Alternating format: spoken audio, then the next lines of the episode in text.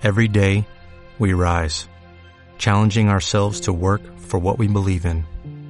At U.S. Border Patrol, protecting our borders is more than a job, it's a calling.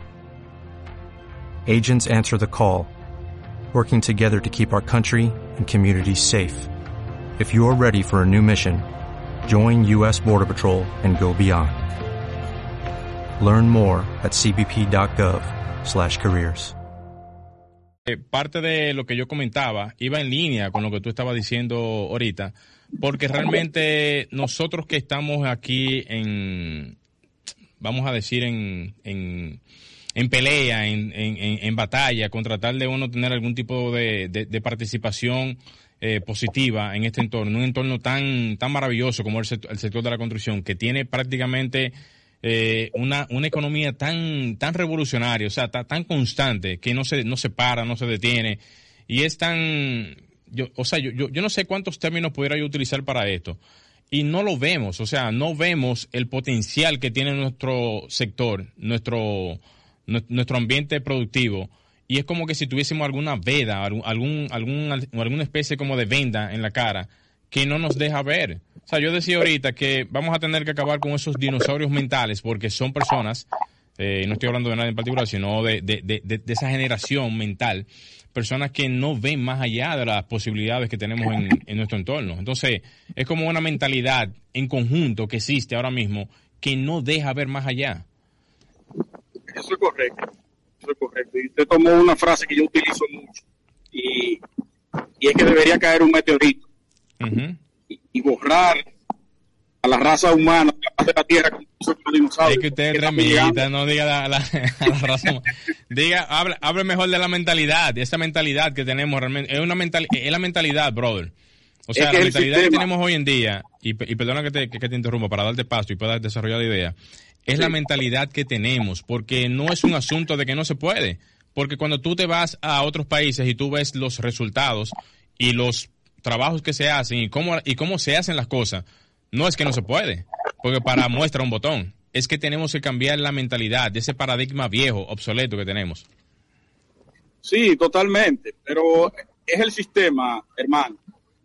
El sistema que hay que cambiar. La gente se adecua a lo que el sistema le brinda si tú llegas a una posición, siempre ponemos la parte política y estatal, que es la que uno más ve, la, la privada un poquito más cerrada. Uh -huh. eh, tú llegas a una posición política, una, un cargo político, y ya el sistema te dice a ti por dónde tú tienes que caminar. Claro. Si tú no lo haces así, te sacan. Yo puedo entender que exista una especie de vamos a decir, lineamientos, ¿verdad? Porque nadie puede caminar solo ante ni, a ningún tipo de, de, de espacio. Pero no. en, en, cualquier tipo de lineamiento tú tienes que tener posturas y esas posturas deben de tener cualquier tipo de intencionalidad, o sea, de, de mala intención ante cualquier tipo de situación, sea cual sea.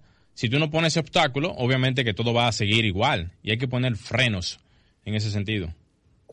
Sí, sí, eso, eso, pero es, es un trabajo muy arduo hay que empezar un luchar, día. Sí, luchar en contra de eso es echarte un sistema completo en contra. Incluso eso uh -huh. pasa, pasa, dentro de los partidos políticos. Sí. Si tú en contra de, del líder, entre comillas, uh -huh. te explotan internamente. Sí. E, eso es. Yo prefería. Mira, mira, cómo yo lo veo. Mira cómo, cómo yo lo Mira cómo yo lo veo, porque voy a dejar esta impronta aquí en los micrófonos para que todo el país lo escuche. Al final te están explotando como quiera. ¿Tú sabes por qué te están explotando como quiera? Porque no te están dejando volar, o sea, no te están dejando fluir. O sea, no te están dejando que tú puedas emprender. Te están malogrando. Oye, te están malogrando como quiera. Entonces, sí. de una manera u otra, lo están haciendo. Entonces, eso tenemos que verlo como una realidad, no como algo que puede pasar. Es, es una realidad ya. Y no podemos evitar, o sea, no, no, no, sí. no, no, podemos ocultar eso. ¿Usted cree que, que, que sea posible que el sector construcción, arquitectura específicamente, todavía esté mendigando a que los proyectos estatales se lleven a concurso. Eso tiene que hacerse por obligatoriedad. Así como el presidente aprobó la ley de, de regiones únicas de planificación esta semana para organizar el país, que yo creo que eso eh, lo que define un poquito más o libera de la ley de, ordenamiento territorial esa parte, porque ya eso está todo incluido ahí, es lo mismo casi. Pero generar una ley que el concurso de diseño para las obras estatales sea obligatorio o que vaya obligatorio a concurso. No que se lo den a, alguien o que venga una empresa y que, que te haga una donación. Eso no puede ser posible. Entonces, las instituciones que velan por ese, por ese asunto, desde compras y contrataciones, que nosotros hablamos de eso en un momento y nos dejó fuera una propuesta que se le llevó, hasta los mismos gremios competentes, la Sociedad de Arquitectos, que fue la que le propuso a compras y contrataciones, el CODIA, que es el que está eh, eh, empantalonado en ese sentido por ley, también debería exigirle para que eso pueda proceder. Pero yo la verdad que no entiendo que, que mente tan retrógrada que tenemos con nuestros dirigentes. Te voy a dar otro dato adicional a ese. Tú sabes lo interesante que sería tener una planificación a futuro de todo lo que es, de todo lo que son los proyectos que se hacen a nivel estatal y a nivel eh, en, cuanto a país se refiere, que tú puedas tener una planificación desde no solamente lo que tú mencionaste ahora del diseño arquitectónico, que es muy válido, sino también que tú metas a las demás ramas, eh, eh, ingeniería estructural, ingeniería eléctrica, ingeniería sanitaria, y que, y que esos componentes de diseño también optimicen. Tú sabes los recursos intelectuales que hay por ahí de personas que van a Estados Unidos, a España, a estudiar posgrado y cuando vienen aquí, que es un material intelectual eh, eh, eh, muy válido para esto, vienen aquí prácticamente a, ejercer una carrera como mismo tú sales de la misma universidad. O sea, eso, eso es, eso es antirrevolucionario. Sí, sí, van totalmente en contra con lo que debería ser el progreso. Tú te preparas y llegas a República Dominicana y te, te estancas. No en todos los sentidos, no en todos los lugares. Mucha gente sí te valora tu preparación y te coloca dependiendo del nivel que tú tengas, en términos intelectuales y profesionales. Pero en la mayoría de los casos, y lo vemos a diario, la queja de muchos profesionales que están fuera por, porque su nivel es muy alto y entonces la empresa no tiene la capacidad de pagar. Ahí es donde yo pregunto entonces, ¿para qué entonces el Estado dominicano manda a jóvenes a capacitarse y a, esas becas, a que se a que se formen y todo eso cuando no hay garantías. O sea, que, eso no es inversión, eso es votar la inversión. La mejor garantía que debe de, darle el Estado a cualquier eh, joven estudiante que vaya a hacer una maestría es garantizarle un puesto aquí en el país, porque eso lo que va a hacer es que va a compensar esa inversión que hizo el Estado. O sea, ¿cómo, cómo el Estado mide la inversión? No la mide, la bota. Porque la, la, mejor inversión es cuando tú lo mandas, lo formas y lo traes y lo pones a hacer alguna función en específico. Ahí sí. Usted recuerda la, semana pasada que yo comentaba sobre el, seguimiento que le da la Universidad INTEC a sus egresados. Eso mismo debería hacer el Estado cada vez que manda gente fuera del país a prepararlo con el dinero del contribuyente. Claro. Ya regresaste ok, vamos a buscarte una plaza de trabajo. No hay. Bueno, quédate ahí. Yo te voy a dar seguimiento si tú no consigues y te aviso cuando haya alguna plaza bacana. Eso es lo que debería Es de planificación, de, eh, ¿cómo que se llama la institución? De planificación y desarrollo. El, Ministerio de Administración Pública, que debería de ser la que pudiera manejar esa, vamos a decir, esa, esa, esa parte. Porque tiene que ver con, con, con todos los puestos institucionales del país y también en el Ministerio de Planificación y Desarrollo. También, también. Pero corroborando para no dejar la idea atrás y montarme en, el mismo conversatorio que tenemos ahora mismo, Luis, lo que tú decías de la parte de diseño arquitectónico, esa planificación, pudiéramos tener no solamente la planificación de los proyectos, sino que sean los mejores proyectos que se puedan ejecutar, en donde el Estado se va a ahorrar. Oye bien, oye, oye, oye, oye estos datos. Se va a ahorrar desde la inversión pública, porque el que va a hacer un concurso de diseño tiene que presentar todo, señores. O sea, ahí eh, hasta inclusive tiene que presentar un presupuesto de, eh, de materiales, de, de, de, de, todo. Y eso detallado. detallado. Eso es prácticamente un ahorro y, un, y una especie como de optimización de los recursos que no lo va a encontrar de no ser que sean de mentes preparadas que vengan haciendo este tipo de trabajo para al final de cuentas que el Estado y el, que, y el ciudadano se pueda beneficiar con los proyectos que se puedan hacer.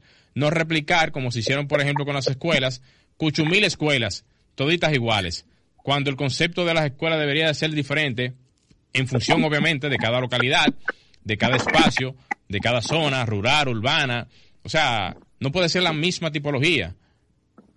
Sí, mira, desde la, Sociedad de Arquitectos eh, se hizo un ejercicio desde que nosotros subimos la, la directiva hace casi dos años, que a propósito de este mes son las elecciones, en agosto. Así que prepárense. Eh, generamos un, actualizamos la página y se generó un directorio de todos los miembros que estén actualizados y, al día. Ahí tú colocas, yo lo he hecho esto ya varias veces, tú colocas tu expertise. Yo soy arquitecto, tengo una especialidad, a personas que quieran solicitar la, la mano de ese arquitecto, van allí y ponen el arquitecto de su preferencia. Ah, yo necesito un arquitecto interiorista. Va, ya déjame llamar a fulano. Y ahí lo va a tener. Un directorio digital, virtual, todos los miembros. No sé si el CODIA tiene eso, usted sabe. No, no, no, no, para nada, para nada. Al contrario, yo mismo que, he tratado de impulsar algunos proyectos allá, o que traté de impulsar algunos proyectos allá, eh, no sé por qué tan, tanta resistencia a, tantas eh, posibilidades de, mejoras. Porque mira, eso que tú estás diciendo ahora mismo, y lo voy a replicar para que la gente también lo, lo, lo, lo escuche de mi parte, es más que, o sea, más que un listado, es una, es, es una especie como de opción de opción de opciones, porque tú puedes tener un arquitecto, un interiorista, eh, diseñador, supervisor, que ya sea desde un, desde un cliente en particular, que puede estar en Pedernales, eh, Barahona, Santiago, el Este, en cualquier lugar del país, entrando simple y llanamente a esa plataforma y buscando eh, los perfiles que les interese, puede tener desde una base de datos hasta una especie como de recopilación de información de cualquier tipo de perfil y eso es lo que hace es que dinamiza las posibilidades de, intercambio, eh, vamos a decir, profesionales para los clientes, empresas y demás. Y eso es lo que hace es que diversifica el accionar de nosotros. O sea, contamos con tecnología hoy en día. No es lo mismo como quizás algunos 30 o 40 años atrás cuando no, teníamos todas estas plataformas, pero hoy en día tenemos que utilizar lo que, lo que el mundo nos ofrece. Y es como que vivimos de espalda a esa realidad. Eso es así. Eso es así. Mira, aquí veo en la noticia, en otro tenor, de que la marcha pacífica partirá desde el colegio, desde el CODIA, precisamente. Al parecer, eh, lo van a apoyar, quizás porque vienen las elecciones ahora. ¿A quién tú dices, brother? Eh, ¿No te escuché bien? La marcha que va hacia el Palacio de los ingenieros y arquitectos, que le deben 80 millones de pesos. Ajá. ¿Tú decías partirá desde el CODIA. Ah, sí, yo estuve leyendo la información que van a partir, atención a todos los colegiados, interesados también eh, sobre esa marcha, van a partir desde el CODIA, van a hacer una caminata, entiendo yo, desde ahí hacia, hacia el Palacio, con la finalidad, eso es una marcha pacífica, ojo con eso, ¿eh? Una marcha pacífica con la única intención de poder dar presencia y exigir los derechos de muchísimos profesionales que han estado trabajando eh, durante muchísimos años para simple y llanamente que se les pague. O sea, no es de que, oye, Luis, no, no, no, no es exigir un puesto, eh, una posición en el Estado, eh, que, que les regalen un dinero, que quieren coger prestado. Oye, viejo, es que se les pague su dinero. Un dinero que ya fue trabajado, obras entregadas, proyectos entregados, y no se les paga su dinero. Sí. Me, me llamó la atención esa partida desde ahí las elecciones vienen ahí del CODI.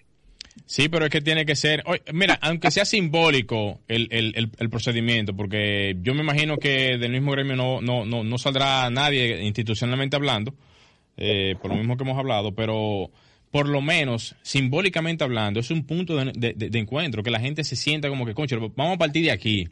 ¿Entiendes? Que si, que si quieren acompañarlo, que, que salgan de ahí a acompañarlo. Vamos a partir de aquí, vamos a coger para allá. Y a dar la cara hacia los profesionales, que se supone que debe de ser la representación en sí para, para este tipo de temas. Sí, pero, hermano, pero que sea real, porque hemos visto ya varias, en varias ocasiones, salen a hacer un reclamo y a los pocos días se deja todo igual mira lo que pasó con el con la posición de, de quién el de la casa. Fello Suberví. Fellito, Ujú. creo que de la casa. Ah, pues. Que por ley le corresponde a un ingeniero electromecánico, es verdad. Eh, sanitario, si no me recuerdo. Y ellos cambiaron, corrija aquí para... adecuaron la ley a esa posición, a ese incumbente. Entonces el CODIA salió una vez y luego salieron sentados al lado de él. O sea, ¿A quién le creo? Sí, yo, yo entiendo. Hab- Habría que, imagínate, yo, yo no sé ni qué decirte realmente. En realidad no, no sé ni qué decirte, porque es que hay cosas que yo no sé ni cómo es que se manejan. Pero, independientemente de, de lo que haya pasado en ese momento, sí es bueno resaltar, bro- eh, brother, que lamentablemente, por eso es que los colegiados tienen un desapego directamente con lo que es el gremio, porque ven que las acciones que toman no son congruentes con sus resultados. O sea, eh, eh, eso de que, de que eh, de- sean tan permisibles, por ejemplo, con eso que tú mencionaste, conchale, por lo menos que se vea como una lucha, como un esfuerzo, que se, no, ma- par de meses trabajando con eso. Bueno, no se logró, pero de una semana a otra ya hay un, un, un cambio, por decirlo Sí. así. Aunque no fuera una semana, puede ser un mes, pero, conchale, que se sienta más el hecho de que tengamos algún tipo de representación. Eso es lo único que el colegiado necesita. Mira, yo te voy a, a- mira, te, te voy a decir solamente lo siguiente, eh, para que tú puedas eh, eh, completar tu idea. Cuando comiencen a, a- a- verse condiciones como las que todo el mundo entiende, de apoyo, las cosas van a ser diferentes. Sí, sí, ya, ya cierro ese tema ahí. Y para el próximo domingo, Ujú. yo, quiero- yo me voy a leer bien la ley, la ley orgánica de regiones únicas de planificación de la República Dominicana, para ver si podemos conversarla eh, el próximo domingo allá. Yo ya estaré presente el próximo domingo y ahí analizamos más profundo. Vamos arriba entonces. Yo tengo algunos puntos. Yo voy a hablar el próximo fin de semana porque realmente quiero tocarlo como un tema central mío antes de que eh, antes de que eh, finalicemos ahora el, el programa. Quiero hablar justamente de lo que es, eh, o sea, lo que es, cómo, cómo, cómo- voy a buscar un término, espérate, que estoy pensando en, eso. Voy a buscar un término que sea más, más puntual. ¿Cómo conquistar el CODIA? Ese es el término que voy a utilizar. ¿Cómo conquistar el. CODIA? Y, da- y dar, y dar, y dar realmente algunas informaciones que yo entiendo que pudieran ser de mucho beneficio, porque estoy estructurando algo para el conocimiento de, de los profesionales de- de- del área, porque el desapego viene no de ahora, de, de dos años, tres años, viene de hace muchísimos años. Y eso está impregnado en las mentes de los profesionales que solamente ven al gremio como una especie de plataforma para obtener un exequatur y bye bye Charlie. Es la Está verdad. fuerte. Está fuerte. Es la verdad. Pero ¿Alguna bueno. información final ya para ir recogiendo? Eh, tenía algo, creo que se, se me fue aquí. Eh, wow. No lo recuerdo ahora. ¿Algún dato interesante que tú quieras eh, manifestar de todos estos recorridos allá en Estados Unidos? Eh, señores, el colega está eh, haciendo un tour, se fue solo. Yo tengo que decirlo aquí públicamente, no me invitó, se fue para allá. Le saqué pie. Eh, me sacó pie, pero realmente ha sido muy, muy interesante eso, eso- todos esos recorridos. Le estamos dando seguimiento. Sí, el, el, por ser mi primera vez, hay cosas que yo nunca había visto. Que yo la puedo comentar y la gente la va a tomar como normal, porque ya había venido, yo no. Sí. Pero hay, hay eh, cosas que llaman mucho la atención. Yo pudiera virar la cámara y mostrarle el tema de los contenidos que yo le comentaba el otro día. Vamos arriba, que todo. No lo van a apreciar desde aquí. Acércate un poquito al micrófono para que se escuche bien. No lo van a apreciar desde ahí, Ok. pero déjame ver. Aquí sí. Ok. Se puede ver ese, ese elemento monolítico. Claro que sí. Esos son piedras talladas, Ujú. se colocan en todo el alrededor, en el contén, y luego se le hace el vaciado de la cera, Ok. para Mira que tú. resista más la parte del contén. Ok. Mira qué Y es una tradición de años. Este pueblo tiene más de 200 años de fundado. Sí, sí. Tú sabes que hay, hay, hay muchísimas, eh, ¿cómo te digo? Vamos a decir trucos constructivos. Que digo trucos porque me imagino que eso es una, una, una eh, forma de cómo hacer ese tipo de cosas en ese estado en particular, porque en otros lo harán de, otra manera, pero son parte de las enseñanzas que se, se recogen de, de, la parte constructiva. Sí, y también lo hacían, ya no, en el alféizar de la, de la ventana. El alféizar es, el señor arqueoyentes, de piso al nivel de la ventana, al primer nivel, esa parte de ahí, esa tabla que le ponen, era en concreto. También era una pieza monolítica de piedra que se colocaba ahí, entonces se le montaba la, la ventana en sí. Ah, ok, perfecto. Ya no lo hacen, pero sí hay muchísimas casas todavía con esa, con esa metodología. Muy bien, muy bien.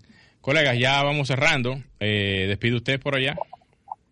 Bien, muchísimas gracias, a oyentes, por brindarnos, eh, dedicarnos este, esta hora del domingo. Ya estaremos en cabina el próximo domingo. Esta semana lleva República Dominicana.